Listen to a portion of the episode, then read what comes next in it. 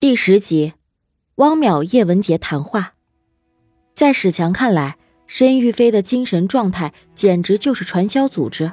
今天最大的收获就是杨东，他在该自杀的时候没有自杀，却在快好的时候自杀了。这中间到底发生了什么？还要去找丁仪。汪淼有些尴尬，为了杨东去找丁仪不合适，所以史强没有让他去，而是让徐彬彬去接触丁仪。结婚对女人来说是很重要的事情，但是杨东却连自己的婚礼请柬都没有亲自去选。事实上，他也并不喜欢逛街，衣服只买黑色和白色的。汪淼之前在丁仪家看到过一条红色的裙子，徐冰冰说是他们一起去买的，连吊牌都没有摘。至少那个时候开始，杨东热爱生活，愿意开始改变了。但是汪淼认为这很不正常。那天，杨东和丁仪一起去逛街，一次都没有提起物理学，甚至从那以后也很少有学术之间的交流。那个时候的杨东是真的很放松。汪淼有些沉不住气。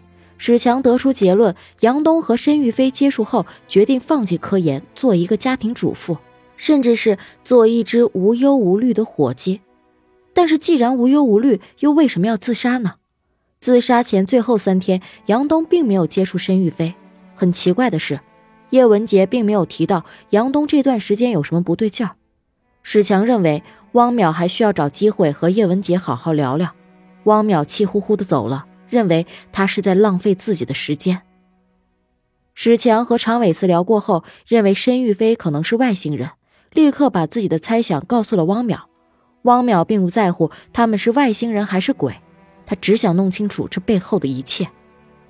汪淼接受叶文洁的委托，去清华大学做了演讲。叶文洁虽然退休了，但是对学术研究还保留着热情。汪淼提起叶文洁的档案，其中一部分到现在也没有脱密。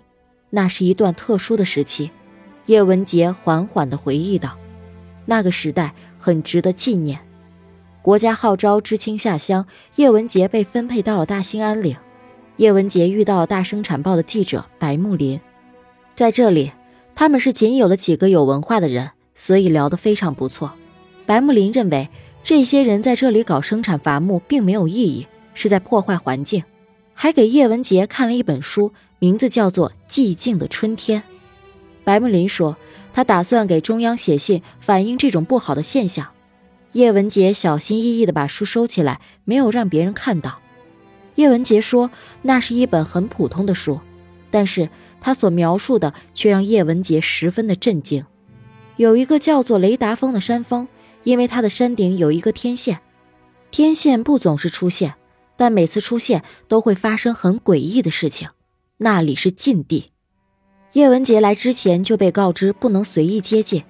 叶文洁去找白木林还书的时候，白木林拿出自己给中央写的信让他看。”叶文洁提出了修改意见，白木林当即打算重新抄译一份，只是他因为操作油锯手抖得厉害，叶文杰便好心帮他抄了一份。白木林还鼓励他以后会大展宏图，但是叶文杰没告诉他，能够进入北部林场已经很不容易了。